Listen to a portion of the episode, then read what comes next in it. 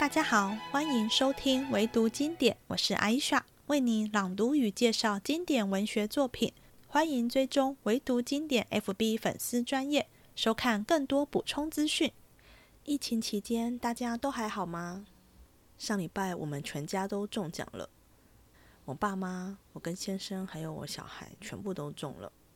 我儿子刚开始发烧的时候，半夜还出现热痉挛，吓坏我跟我先生。还好后来有惊无险，过了一个礼拜，大家看起来恢复的差不多，算是安全 pass。希望大家都平安。开始之前，我们简短说一下这一回的故事。在秦可卿出殡上，北静王与宝玉第一次相见就很投缘，邀请宝玉有空常到他的宅邸，与来往的名士多多结识攀谈，以助学问。还将皇上赠送的一串念珠送给宝玉当见面礼。后来，宝玉将这念珠珍重的转送给黛玉，却被黛玉不屑一顾的退回，觉得是其他男人带过的，不干净。这是后话。秦可卿的灵柩是要送到城外的家庙铁槛寺，途中凤姐带着宝玉与秦钟到一农庄上更衣、喝茶、吃点心，稍作休息。这是宝玉第一次见到庄稼人家，如同刘姥姥第一次进荣府般，看什么都很稀奇有趣，一一询问各种东西的用途，简直像小朋友校外教学一样。不止读者忘了，只怕宝玉自己都忘了，正在参加一场隆重的丧事。到铁槛寺后，还要连做三日道场法事，丧事才算结束。凤姐需要留下来张罗，无法当晚就回贾府。宝玉则如同放出笼的小鸟，自然不肯回家，要跟着凤姐一起住下多玩一日。秦钟则是代表商家留下，一起跟着凤姐与宝玉住到离寺不远的尼姑庵、馒头庵去。这尼姑庵跟贾府相熟，因此凤姐与庵主净虚老尼以及庵中的小尼姑们也都熟识。之前秦钟在贾府时，就跟其中一位漂亮的小尼姑智慧儿。有些版本叫智能的，有些暧昧。这次来到安中，自然不会放过这个约会的好机会。晚上把灯吹熄，就拉着智慧行云雨之事。这事就发生在姐姐秦可卿出殡的当晚。不止秦钟在乱搞，当晚静虚老尼与凤姐闲聊时，提起他之前的施主张财主在女儿亲事上与人有些纷争，因对方的长官和贾府相好。希望请托王夫人和贾政说说，关说一下，让对方退婚。凤姐本来不想理会这种事，但被老尼姑用激将法一激，马上改口，只要对方拿三千两银子来，包管办妥。当然，凤姐不会去告诉王夫人，而且还假借丈夫贾琏的名义，私自处理此事。一场丧礼，商家们可一点都没闲着，能抽空出场进果。也能抽空关说，净坐三千两银子，既讽刺，也看到贾家正在一点一滴的腐化。第十五回，王凤姐弄权铁槛寺，秦金卿得去馒头庵。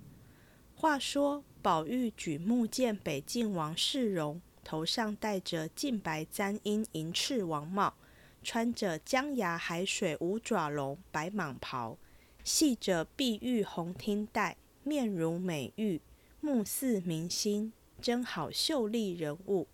宝玉忙抢上来参见，世荣从轿内伸手缠住，见宝玉戴着束发银冠，勒着双龙出海抹额，穿着白蟒箭袖，围着传珠银带，面若春花，目如点漆。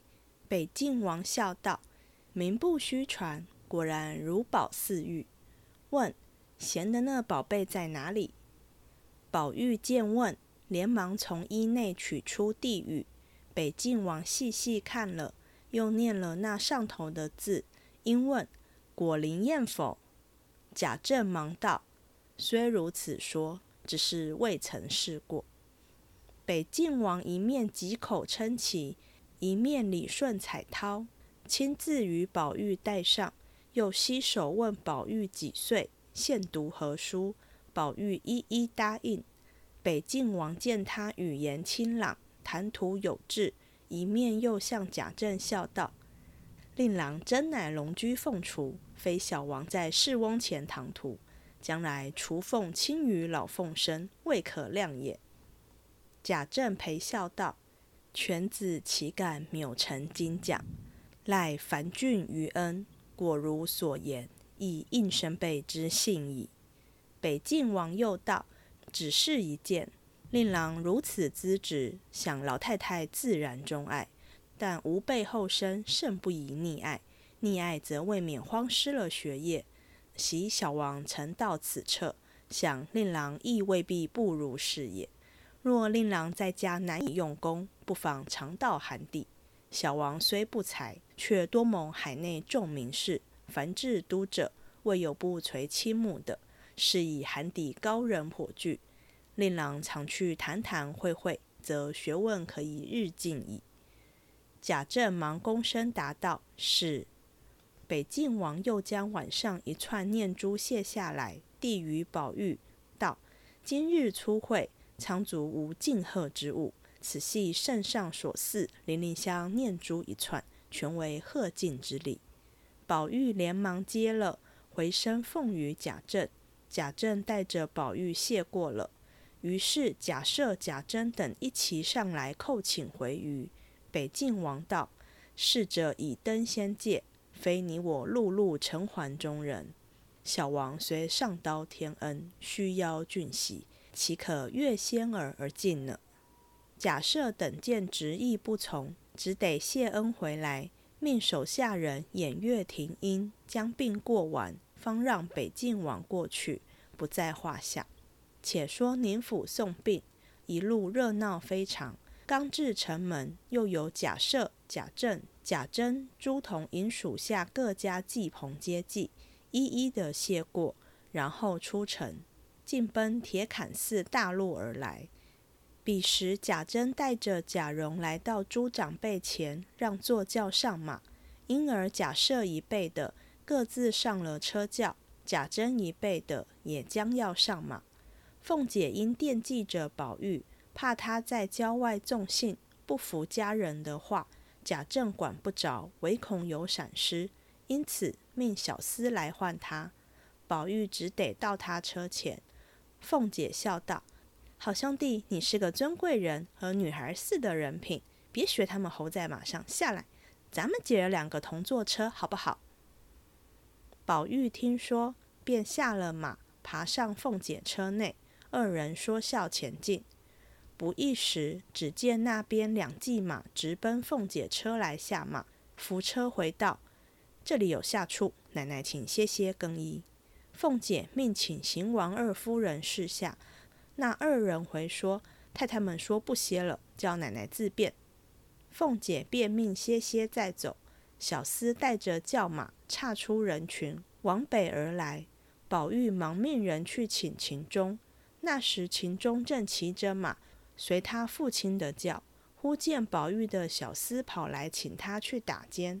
秦钟远看着宝玉所骑的马，搭着安龙，随着凤姐的车往北而去，便知宝玉同凤姐一车，自己也带马赶上来，同入一庄门内。那庄农人家无多房舍，妇女无处回避。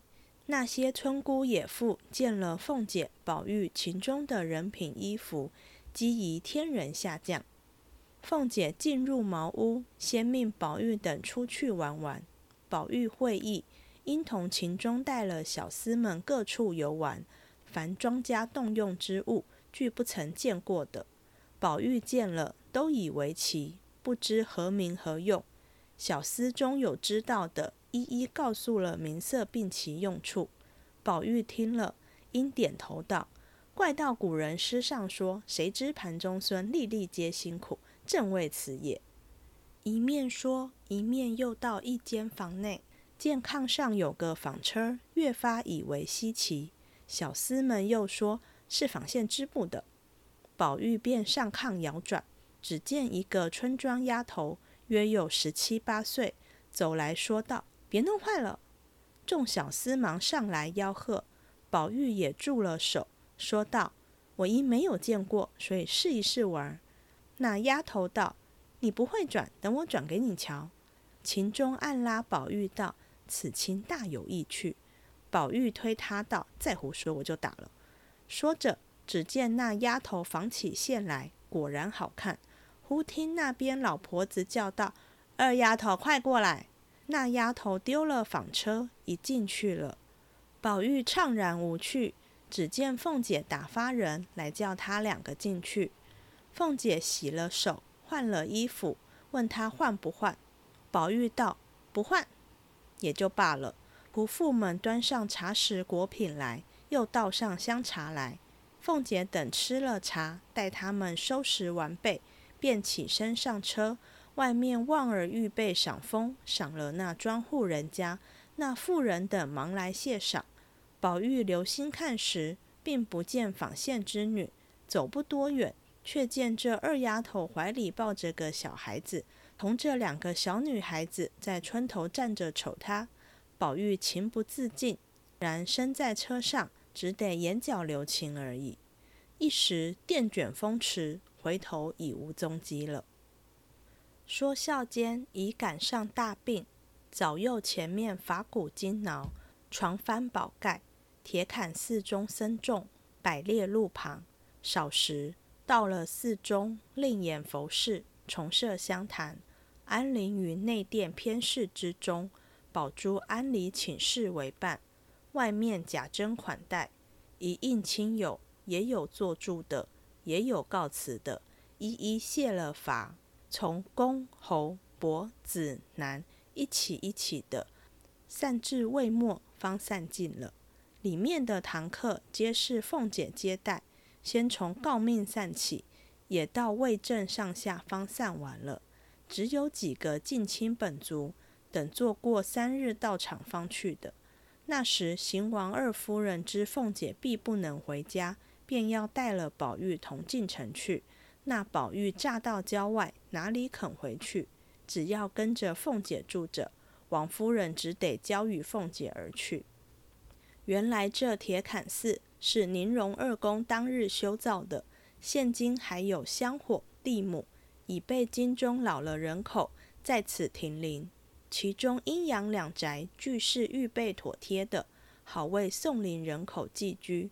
不想如今后人繁盛，其中贫富不一，或性情深伤，有那家道艰难的，便住在这里了；有那有钱有势上排场的，只说这里不方便，一定另外或村庄或尼庵寻个下处。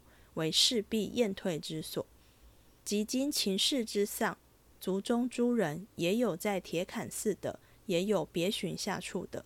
凤姐也嫌不方便，因遣人来和馒头庵的姑子尽须说了，腾出几间房来预备。原来这馒头庵和水月庵一事，就起了这个浑号，离铁槛寺不远。当下和尚功课已完，垫过晚茶。贾珍便命贾蓉请凤姐歇息。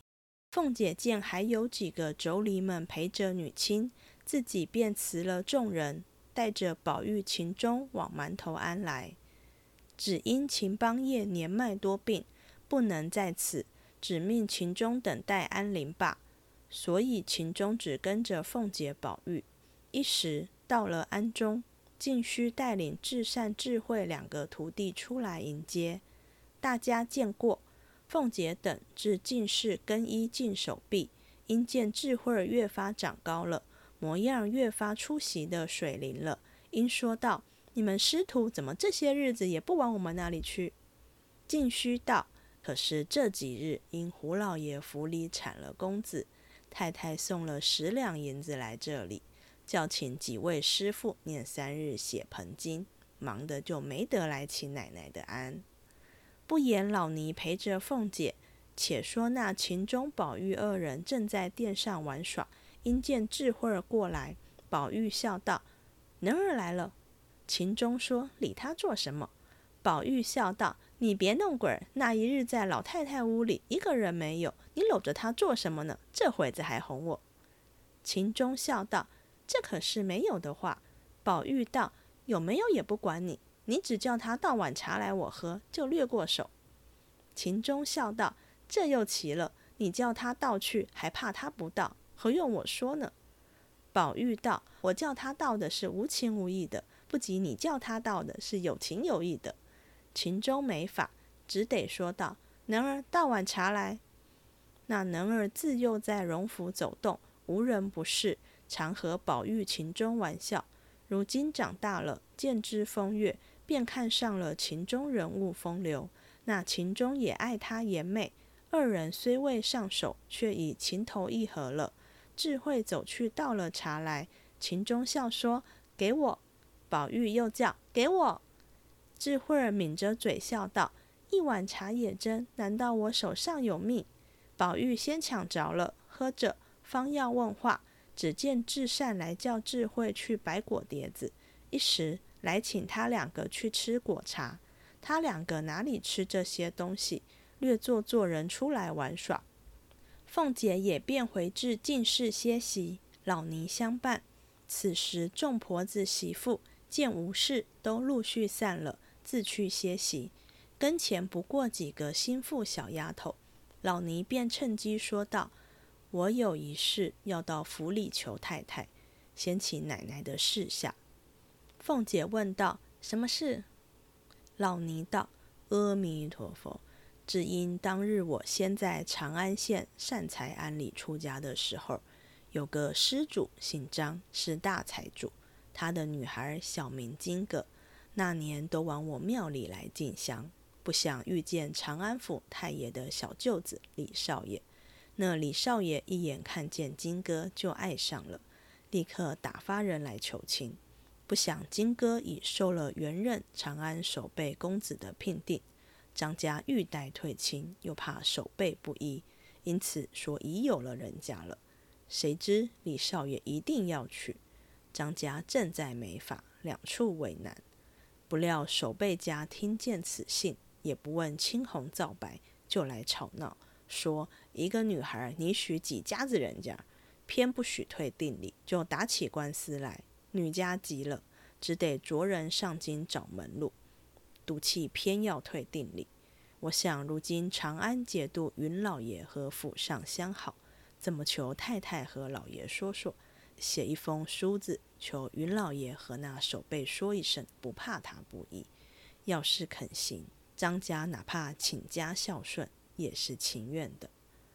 凤姐听了，笑道：“这事倒不大，只是太太再不管这些事。”老尼道：“太太不管，奶奶可以主张了。”凤姐笑道：“我也不等银子使，也不做这样的事。”静虚听了，打趣妄想，半晌叹道：“虽这么说，只是张家已经知道求了府里，如今不管。”张家不说没功夫，不稀图他的谢礼，倒像府里连这点子手段也没有似的。凤姐听了这话，便发了信头，说道：“你是素日知道我的，从来不信什么阴司地狱报应的。平是什么事，我说要行就行。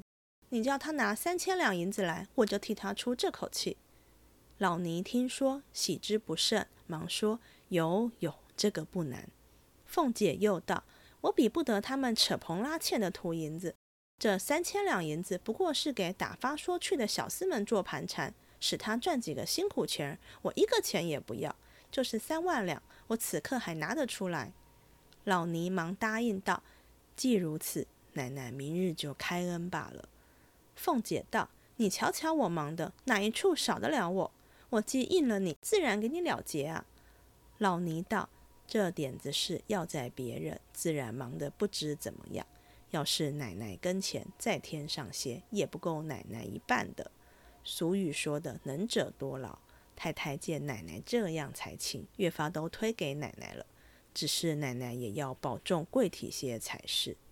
一路奉承，凤姐越受用了，也不顾劳乏，更攀谈起来。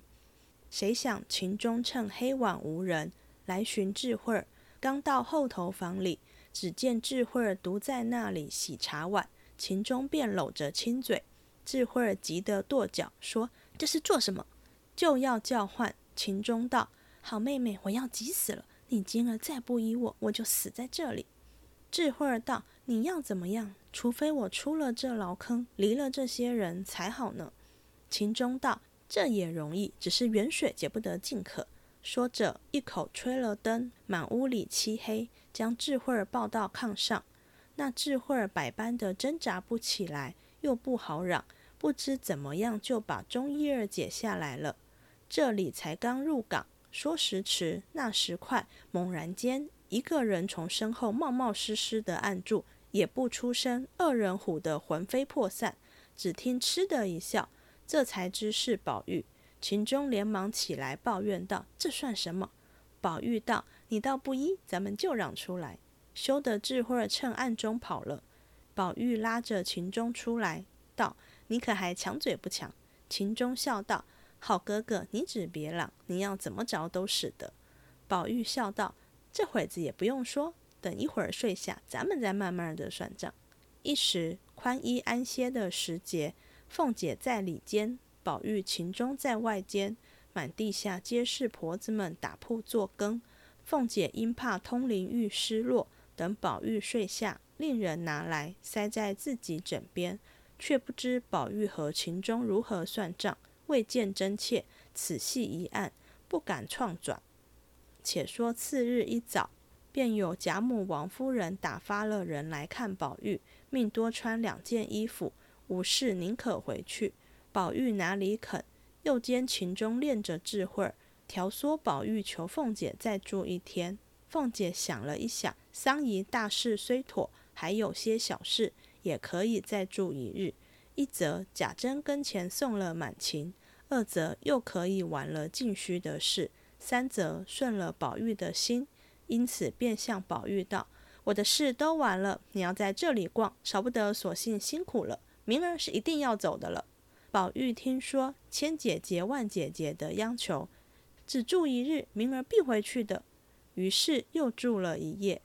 凤姐便命巧巧将昨日老尼之事说与来旺儿，旺儿心中俱已明白，急忙进城，找着主文的相公，假托贾琏所嘱，修书一封，连夜往长安县来。不过百里之遥，两日功夫，俱已妥协。那节度使名唤云光，九玄贾府之情，这些小事岂有不允之理？给了回书，望儿回来不在话下。且说凤姐等又过了一日，次日方别了老尼，着他三日后往府里去讨信。那秦钟和智慧两个百般的不忍分离，背地里设了多少幽情密约，只得含恨而别，俱不用细数。凤姐又到铁槛寺中照望一番，宝珠执意不肯回家，贾珍只得另派妇女相伴。后事如何，且听下回分解。这一回写的事是发生在秦可卿出殡的那三天，我们就来聊聊这三天到底发生了些什么事情。读下来会觉得有点荒唐，好像大家都忘了这是在办丧事，又或者。丧事只是成全他们的铺路石而已，如同张爱玲在《倾城之恋》最后写的：“香港的陷落成全了他，但是在这不可理喻的世界里，谁知道什么是因，什么是果？”确实，从第十三回到第十五回，说曹雪芹是在写秦可卿之死没有错，但又不止在写他的死。借着秦可卿的死，我们看到贾珍与他的不伦关系。看到这个几乎只靠世袭的大家族如何挥霍办丧事，再借着凤姐协理宁国府，看到宁国府家计松散的问题。这一回则看到凤姐为了钱什么都敢做，从一人到一家无不是问题，为贾府的衰败埋下伏笔。秦钟的人品在这一回看得很明白，近乎有点下流。姐姐出殡，作为商家，不见他哀戚。反而他在干嘛呢？先是白天在出殡的路上，看到庄稼人家的村姑，就跟宝玉说：“此亲大有意趣。”对一个只有一面之缘，这辈子也不会再见，甚至谈不上一见钟情的人，也能想入非非。晚上见到互有好感的妙龄小尼姑，先不论对方是出家人，就直接霸王硬上弓，跟之前想调戏凤姐的贾瑞一样。好像谢玉才是感情的重点，既不顾虑这是在佛门清净地，姑且不论这馒头庵是否干净，也不在意是否对死者，也就是自己的姐姐尊不尊重，人品实在不堪。秦钟的结局没有贾瑞那么惨，但下一回我们可以看到，也不是善终。物以类聚，读到这里不免会想：那宝玉视这样的人为知交好友，是否很无世人之名呢？又或者，在宝玉所处的环境，那些纨绔子弟本就如此，龙蛇混杂，自然没什么好奇怪的。他表哥薛蟠也是如此，甚至品性更糟糕。跟秦钟偷情的小尼姑智慧儿，或叫智能儿，让我想到《笑傲江湖》里的夷陵。这一回，我们透过凤姐与秦钟的眼，知道智慧儿纵使未如夷那样，一出场就美得让众人惊叹，但总是长得不错。夷陵对令狐冲是男女之爱，但他自己不知道，只一心虔诚地为他念经祝祷，希望他平安健康，有种超脱与出世的美，是一段非常干净清澈的感情。智慧儿对秦钟也有情，所以下一回在他病中。他还偷跑到秦家去探病，但智慧儿并不安于出家人生活。他认为这样的生活只是牢坑，希望有朝一日能还俗，与秦钟过上正常生活。像他这种从小就出家的小尼姑，很可能是贫穷人家的女儿，因为养不起，所以只好把她送到尼姑庵当尼姑，并非自愿出家。对照他的老板净虚老尼，也是非常入世的出家人。身在佛门，但插手谋划的竟是世俗中收贿、官说这些非正道之事，是作者曹雪芹刻意的讽刺。从现代角度来看，智慧儿努力争取自己的未来，想找个看上眼的男人嫁，跳脱这个被迫安身的环境，也算是勇敢与不对命运低头了。只可惜他的时代不允许。又或者说，所爱非人，秦钟没那个命，助他一臂之力。除了秦钟的人品，作者也用两件小事侧写宝玉的为人。白日在庄稼人家休息打尖时，宝玉对秦钟下流的言语不屑一顾，甚至还表现出不高兴的样子。宝玉的形象是对女性温柔体贴，让人觉得他似乎处处留情。离开村庄时，对要与那位纺线的二丫头离别而感到惆怅，对后来寻访不到刘姥姥所杜撰的少女而遗憾。与其说宝玉多情，不如说他重感情，对偶遇的缘分也格外珍惜，以致缘散时若有所失。这种感情无关乎色欲与爱情，只是对身边年轻女性的一份怜惜，与贾瑞、情中这种沦为色欲的感情截然不同。也是这种怜惜的性格，让宝玉跟当时常见的男性主人有很大不同。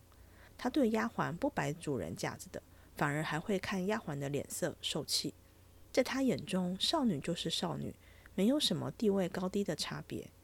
因此，在农家，宝玉因为好奇乱玩纺车，被二丫头呵斥时，他并没有端着架子，而是带着歉意的说：“因为自己没看过，才动手的。”言下之意，请对方不要介意。确实知道自己理亏，而欣然接受对方的呵斥。以现代看来，这不过是人跟人之间很基本的尊重与礼数。但在当时他所处的环境，没有阶级、性别平等这些观念，可就很不简单了。凤姐已经算是非常会说话与世故的人了，但一山还有一山高。这位净虚老尼姑能常年在贾府走动。周旋在众多财主官家间，自然也非等闲之辈。原本凤姐根本懒得插手这种事不关己的小事，但静虚自然了解凤姐的个性，也知道如何跟他说话来达到目的。这个不简单。很多人待人接物，浑然不知面对不同的人要用不同的方式对待。好一点的，即使知道这个道理，但也未必知道要怎么说才恰当。厉害的就如静虚，一开口就不着痕迹的切中要害。被请入瓮的那位还不知道自己落入圈套。如果静虚不知凤姐爱钱，能对他开这个口吗？如果静虚不是了解凤姐如此逞能，以致受不了激，会对她用激将法吗？这桩公案跟当初薛蟠、冯渊二男抢香菱的官司有点像，就是张家小姐原本跟守备家的公子从小定亲，谁知一日出门被李家少爷看上，非娶不可。张家想退亲，改与更有权势的李家结亲，偏偏守备家坚持不肯退亲，两边打起官司。而晋虚就是帮这张家做主，知道守备的长官节度使与贾家相好。若贾家出面，请节度使跟守备说说，守备家一定就会退亲，如此张家就能顺利改与李家结亲。凤姐一开口就是三千两天价，我们上一回算过，贾珍帮儿子贾蓉捐个官要一千两，帮秦可卿买最顶级的棺材至少也要一千两，一场丧事肯定是好几千两甚至上万两银子的事，而凤姐只是伪造文书发个函，差人送个信。就要价三千两，真是贪得可以。捞偏门这种事有一就有二，第一次顺利轻松赚了这么多，以后自然胆子更大，胃口更大了。因为他是妇道人家，不可能用自己的名义发信办这些事，必须以丈夫的名义进行。毕竟男人才是实际上在官场上与人有所往来的。这些在后来贾府被抄家时，渐渐都成了罪证。凤姐除了贪财，在宝玉希望能在城外多住一日时，我们还看到她喜欢施惠于人的个性。多留一晚，除了做人情给宝玉与贾珍，凤姐也有自己私心的理由，就是处理静虚所托之事。凭凤姐跟宝玉的交情，明明可以直接答应，但凤姐偏偏要说一堆，表现出完全是因为宝玉苦苦央求，才勉强答应多住一日的样子。怕人家不知道自己欠他一份情似的，跟这种个性的人相处一点也不轻松自在，真是难为要跟他朝夕相处的老公贾琏了。秦可卿从第十回生病，十三回过世，到这一回十五回出殡结束，总算真正下场了。贾家办完了世纪丧礼，很快就要迎来秦可卿托梦预言的喜事，将贾门荣耀推至极致。